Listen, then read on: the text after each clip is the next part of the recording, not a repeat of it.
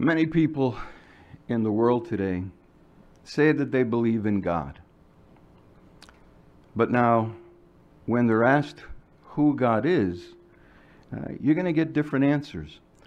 Some are going to say, well, uh, God is a harsh judge that punishes people for their misdeeds. And then you ask still others, and they say, no, he's always loving and forgiving, and He'll forgive uh, anything, no matter what they do. Then you have others that, when they're asked, they say, Well, you know, uh, God is really far away. He's not really interested in us, especially when they see what's happening in the world around us. But now, given the fact that there's so many conflicting views, uh, many people feel that it's really impossible to really get to know God. But we're going to find out if that's really true. And then we're going to see right now, we're going to answer this very simple question Does it really matter how well we get to know God? And to answer that, I'd like to ask you to turn in your Bibles because the answer is very clear in the book of John, the 17th chapter. John 17, 3. This is a scripture that's familiar to most of us.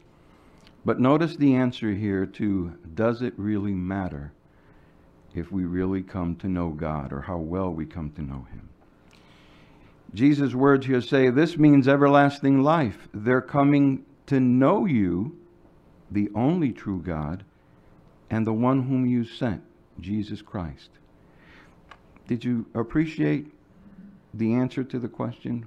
Does it really matter? We can see that it really does because what does it mean? It means your everlasting life. Taking in that knowledge, getting to know Jehovah and his son. And you know, it's interesting, the Greek verb that's used here uh, for the phrase to know, it really is used in the present tense and it expresses continuous action. Now think about that. Getting to know God and His Son means it's something that's continuous. Uh, it's brought about by an ever increasing knowledge of God. And as you increase in your knowledge, you also increase in your trust in Him. And it's important for us to really recognize that.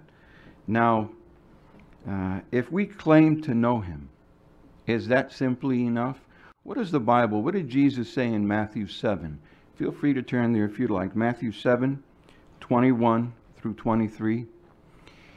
He said these words. He said, Not everyone saying to me, Lord, Lord, will enter into the kingdom of the heavens, but only the one doing the will of my Father who is in the heavens will.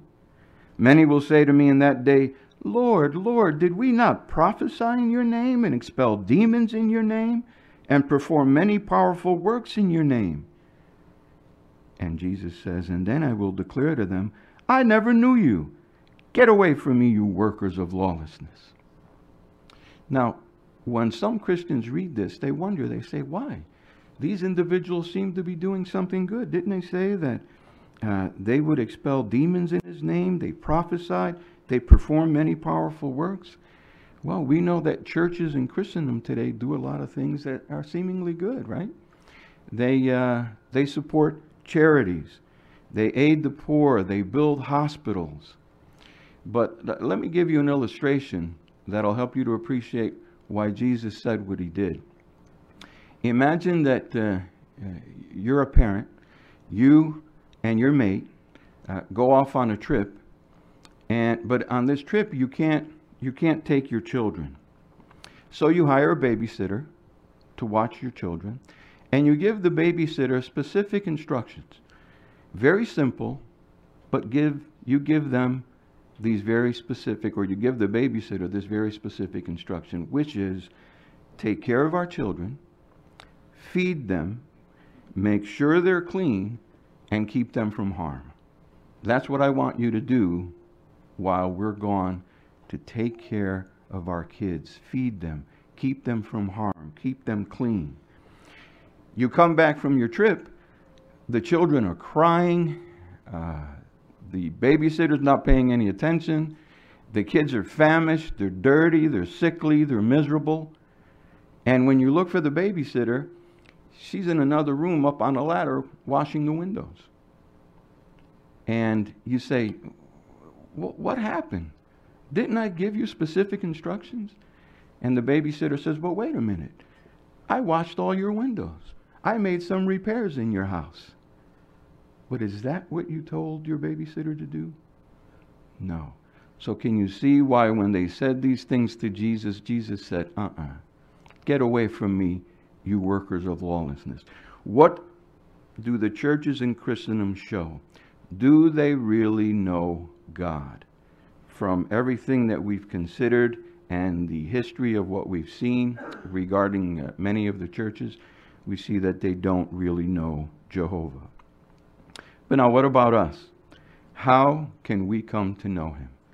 Uh, it's really important. Remember how we read in John 17 3 it means everlasting life to come to know Jehovah and his son Jesus Christ. There are four steps that we're going to consider that are going to help us to come to know Jehovah.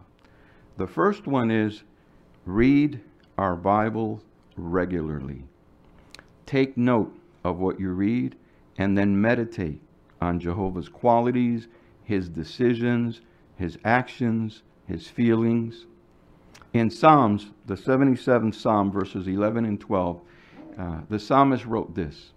That's Psalm 77, 11 and 12. And he said this I will remember the works of Jah.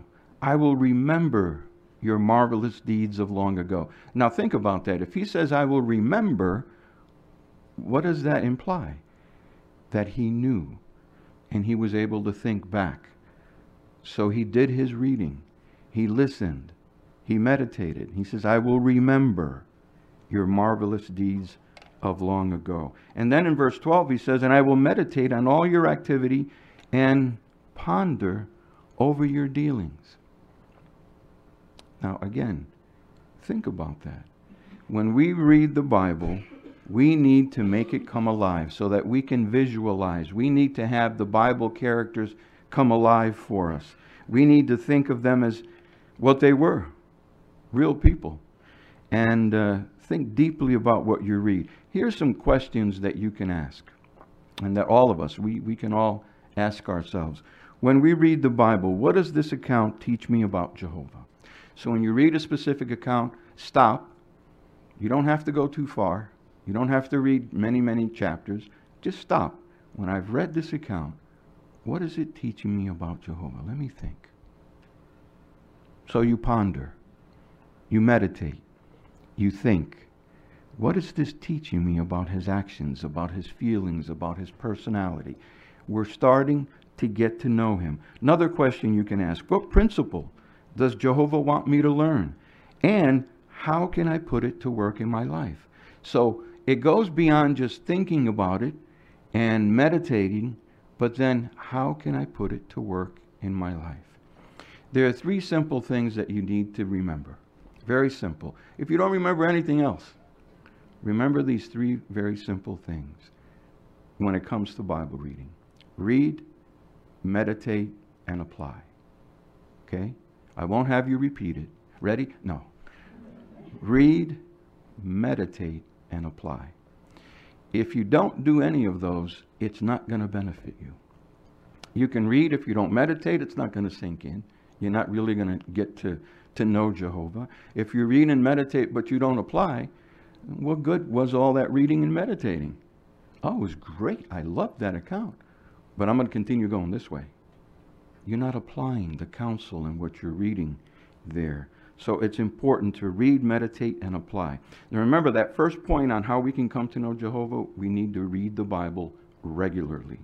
Secondly, we need to strive to imitate Jehovah when we make decisions. You know, Ephesians 5.1 says it's a very simple statement that it makes. Uh, Paul here said, Therefore, become imitators of God as beloved children. Now, it's interesting. The first word in that verse, therefore, what does that imply? It means it's connected to what was being said previously. And if you look at the verse right before that, in chapter 4, verse 32, he's talking about compassion, forgiveness, and love. Then he says, Therefore, become imitators of God as beloved children. So, really, uh, is Jehovah being unrealistic when he says to us to imitate him? No, he's not. You know what he is showing us? And this is a really, when you stop and think about this, this is a really important point. If he says to strive to imitate him, it's because he has the confidence that you can do it. That you can imitate him. Even though we're imperfect, he has the confidence that we can. And how does he know that? Well, he created us and he made us in his image. So, can we show compassion, forgiveness, and love? Jehovah says yes. And so he says, strive. When Paul wrote that, he said, strive to imitate, become imitators of God as his beloved children. And that's a thought that you can uh, ponder for quite a while that Jehovah has that much confidence in us that he tells us, go ahead, I want you to imitate me. And when you see the positive results of making godly decisions, you're going to gain insight into why Jehovah feels as he does uh, and the way he wants us to live our lives. and remember in the Watchtower, we talked about motive. And, and when you answer the why question, that's where motive comes in. And Jehovah wants us to know why, his motivation. You might say, well, I already know his motivation. It's love. Well, yeah, in many cases it is.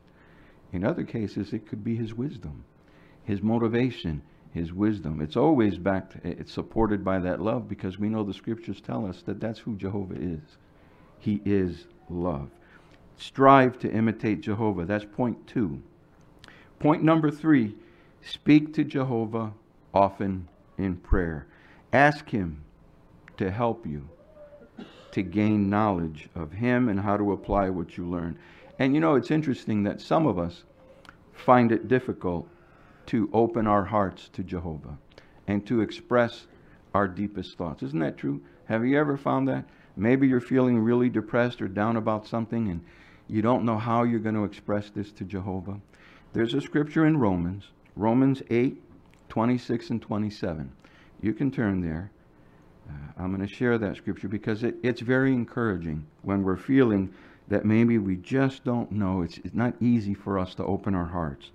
Roman 8, Romans 8, 26 and 27 says, The problem is that we do not know what we should pray for as we need to, but the Spirit itself pleads for us with unuttered groanings.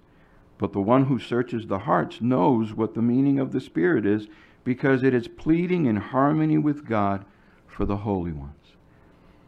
Did you get that? If you're feeling so down or you just don't know how you're going to open your heart to Jehovah with what is really weighing on you, He's telling you, Jehovah's Spirit, His Spirit will help you. And you know how that occurs? In the Bible, in the books of Job, Psalms, um, what's the other one I'm thinking? Oh, and Proverbs. Job, Psalms, and Proverbs. And especially in Psalms, you find some really heartfelt expressions that were made by the psalmist. And when you read that, and if that really kind of reflects how you feel, that's the Spirit helping you, kind of almost speaking in your behalf. Jehovah hears that. He recognizes that. And after all, isn't God's Word a product of Holy Spirit? So when we read from these uh, different uh, books in the Bible, parts that really apply to how we feel, Jehovah's Spirit is now speaking and helping us to pray to Jehovah, to talk to Jehovah. We need to really pray constantly to Him that He send us His Spirit and help us to yield to the influence of His Spirit. But in order for us to do that, what do we need to do? We have to work in harmony with our prayers. We have to search out the counsel that's found in God's Word. Again, see what I mentioned before read, meditate, and apply. We have to search out that counsel and then we have to apply it. That way we're working in harmony with our prayer. Uh, we need to obey that wise instruction and, and then respond eagerly to the leading of Jehovah's Spirit. If not, again, we're basically wasting our time. But see, all of this is getting to know Jehovah. So, so far we've considered that we read his word regularly, then strive to imitate him. Think about how Jehovah has dealt in different situations and imitate his forgiveness, his compassion, his love. And then this third part, speak to Jehovah often in prayer. And these are, are basic things. There's nothing, you know, there's no great revelation here. But that's how you come to know him. And how well do you know him? We know that in the world they don't know him. And that's why uh, uh, they have all these different concepts. And he's a harsh judge, or he's far from us, or he's so loving he forgives everything. You know, anything goes. That's not really knowing Jehovah. And knowing Jehovah also requires that we act. And that's what we're learning here. Otherwise, we're really, we can say all kinds of things. But if we're not doing what he says, if we're not following his principles and his will, then do we really know Jehovah?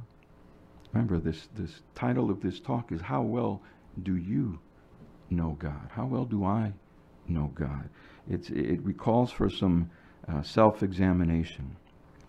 The fourth point that will help us to come to know Jehovah is to develop a personal, a close personal relationship with him.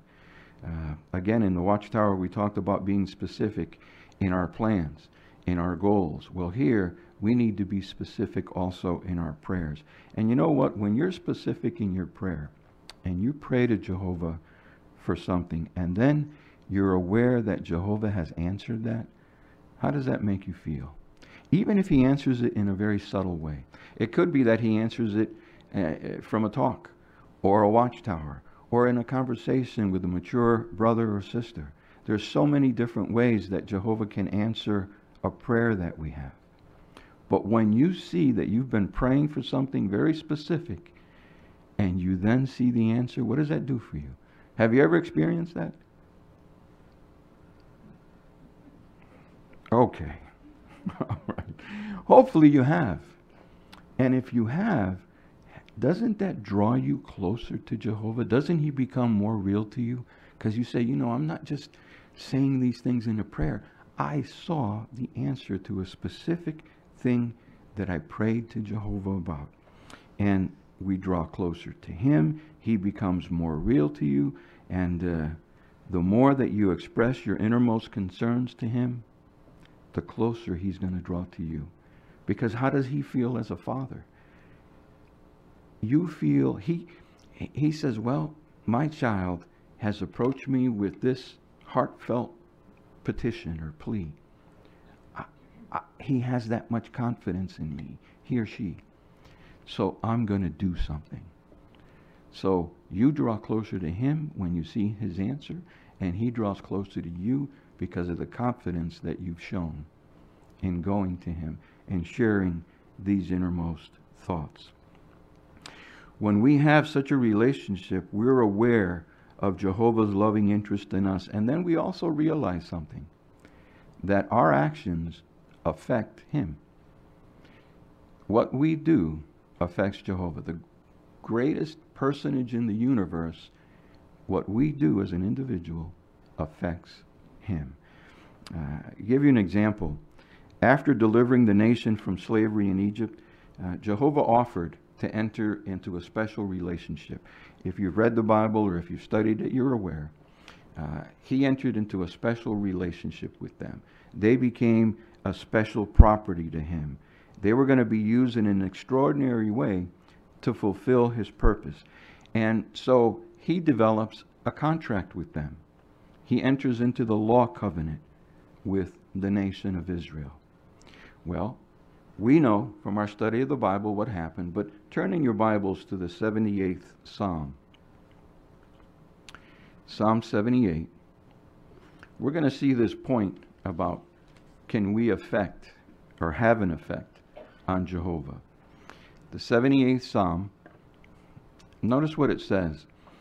He says, How often they rebelled against him in the wilderness and made him feel hurt in the desert.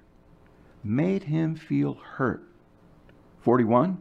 Again and again they put God to the test and they grieved the Holy One of Israel. The nation grieved the Holy One of Israel. We as individuals can make Jehovah feel hurt. We can grieve him and we can grieve his Holy Spirit. Now, that's an important thing for us to know. Remember, coming to know him, here's a, a, facet of coming to know him that many people in the world don't realize that their actions have an effect on Jehovah. They can hurt him, they can grieve Jehovah and his Holy Spirit. The same way that an unruly child can cause his parents a lot of pain of heart, these rebellious Israelites caused Jehovah pain. They grieved him. But you know, it can go the other way. We can also have uh, a positive and make him happy, make him glad. Can you think of someone who, aside from his son, can you think of someone uh, that made Jehovah's heart glad, that made him happy? I'm sure you can think of more than one individual. Someone that comes to mind is Abraham. Why? Well, because what does the Bible say Abraham was referred to as what? Jehovah's friend. Jehovah's not going to have a friend that he's not happy with. But Abraham made Jehovah happy. He affected Jehovah. So much so that he calls him his friend. That's an intimate thing for Jehovah. Imagine if he says, You, I consider you my friend. Wow. That would be I don't know if there's a greater joy or experience than to know that Jehovah re, re, thinks of you and considers you his friend. If we come to know him, really come to know him, we can do the same thing. We can have that same relationship with Jehovah, the same way that Abraham did. But you know, in doing that, we need to demonstrate. Remember what I mentioned read, meditate, and apply we need to demonstrate that we've come to know Jehovah. Turn in your Bibles to 1 John. 1 John, the second chapter.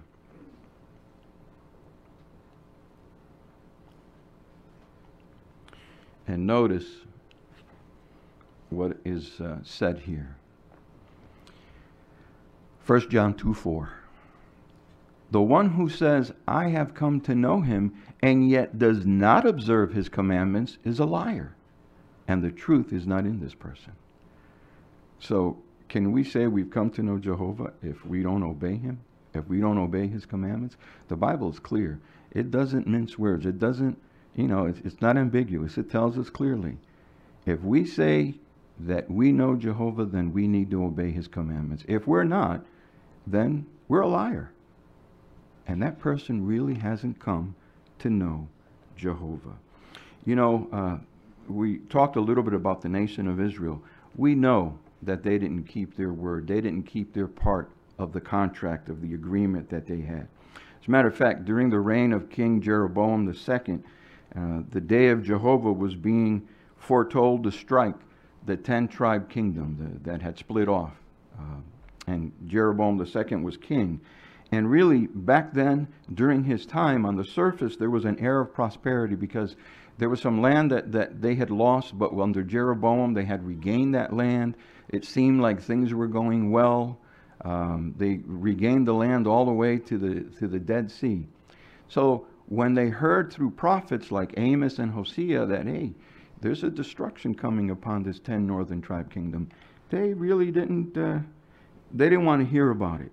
And Jehovah didn't do anything right away because he wanted to give them time to turn around. He wanted to give them time. That's the kind of God he is.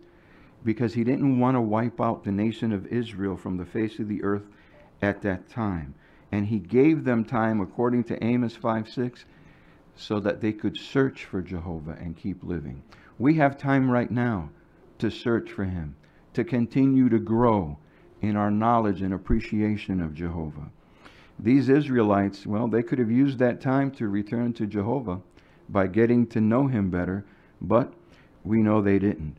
Notice uh, in your Bibles, turn to Hosea, the fourth chapter. Hosea 4, and we're going to look at verses 1 and 6. Notice how it's expressed. Okay, Hosea 4, 1 and 6. It says, Hear the word of Jehovah, O people of Israel, for Jehovah has a legal case against the inhabitants of the land, because there is no truth, nor loyal love, nor what? Nor knowledge of God in the land. Now keep in mind, these were Israelites. Did they know who Jehovah was? Sure. Did they have a history? Did they know about Moses and everyone? Sure. They knew about Jehovah, but he says there was no knowledge of God in the land. Why? Because they weren't obeying. They weren't paying attention to his prophets. They weren't doing what they were supposed to. And then in verse 6, my people will be silenced because there is no knowledge, because you have rejected knowledge. I will also reject you from serving as my priest, and because you have forgotten the law of your God, I myself will forget your sons, because there was no knowledge. They had stopped coming to, to know Jehovah by no longer following his principles and his laws. We don't ever want to be guilty of that, where Jehovah says, You have stopped knowing me. What, what happened? We don't ever want to let that happen to us. The Israelites, their knowledge was dead because it didn't move them to do his will. And you know, we can look at this even in personal matters, um, such as in family life. I'll give you a, a few simple examples. Husbands, what does Ephesians 5 28 and 29 say? It says this Husbands ought to be loving their wives as their own bodies. He who loves his wife loves himself, for no man ever hated his own flesh, but he feeds and cherishes it as the Christ also does the congregation. How did Jesus feel about the congregation? When we read in the scriptures, he loved them, he held them dear, he cherished them. And even though they were imperfect, he was gentle and kind to them. Is that how we as husbands are with our wives? If we know Jehovah, then that's what we should be doing. Knowing Jehovah means following that example as husbands. So you can see how knowing God comes into every aspect of our lives, including family life. What about wives? Ephesians 5:22 says, "Let wives be in subjection to their husbands as to the Lord." Jesus was a perfect example of submission. And as a wife, if you know Jehovah, you also can be a real good example of submission to your husband. Eve was a real poor example, right? She had a divinely commissioned head through Jehovah, Adam, and what did she do? She didn't respect that arrangement. She went over his head, as it were. She decided to do her own thing uh, as a wife. Is that what you do? And again, Jesus showed the perfect example. If we know Jehovah, we're not going to be perfect. Don't, don't, that's not what we're saying. But we're going to try hard. And remember, Jehovah says, strive to imitate him, and of course, to imitate his son. And children, you're not getting out of this either. Children need to follow the Bible laws and obey their parents. Ephesians 6 1 through 3 makes that clear. Children, be obedient to your parents in union with the Lord. Honor your father and your mother. There are children, and it's sad to say, even within the Christian congregation at times, that lead double lives. When you lead a double life, you're showing that you're you don't really know Jehovah. You're disrespecting your parents. And Isaiah, uh, because even back in Israel, there were young ones that were living double lives. This isn't something new. Isaiah said this Woe to those who are going very deep in concealing counsel from Jehovah himself, and whose deeds have occurred in a dark place, while they say, Who is seeing us? Who is knowing of us? Well, of course, Maybe your parents can't, but Jehovah can. And he does. And he sees what you do. It's the same today. Even if you successfully hide your misconduct from your parents, as I said, you can't hide it from Jehovah. So we want to encourage you to not be living that double life. to get things in order. Your parents can help you, the, the elders can help you. We're here to help you. All of us can demonstrate that we've come to know Jehovah by associating with those who know him and love him. And of course, we would be distancing ourselves from Jehovah if we were to choose associates whom Jehovah rejects. And that includes not inviting them into our homes, even through the entertainment that we uh, watch or listen to. When we love Jehovah, friends, we demonstrate our love for him. It's an active knowing of him. It's a reading, meditating, but also an application and applying. And if we know Jehovah, we're going to enjoy blessings. What does Second Chronicles 16, 9 in the eight part say? It says something very encouraging. It says, For the eyes of Jehovah are roving about through all the earth to show his strength in behalf of those whose heart is complete toward him. Jehovah is searching for those that are their heart is complete toward him. He wants us to search for what is good. He wants us to love what is good and he wants us to do what is good so that he may show favor to us. And occasionally people may feel, sometimes we may feel, that no one cares about the good we do. Friends, it's guaranteed. Jehovah cares. And he cares about the good you do, and that good will be repaid. So, does it matter what we do? Does it do, what we do, does it affect our Father in heaven? Sure. Can we really come to know him well? Just do those four things that we mentioned. Read the Bible regularly. Strive to imitate Jehovah. Speak to him often in prayer. Develop a close personal relationship with him. But now, how well do you know God? You're the only one that can answer that. But you know what? Sometimes by your actions, others can tell. So strive to get to know him, especially while we have the time.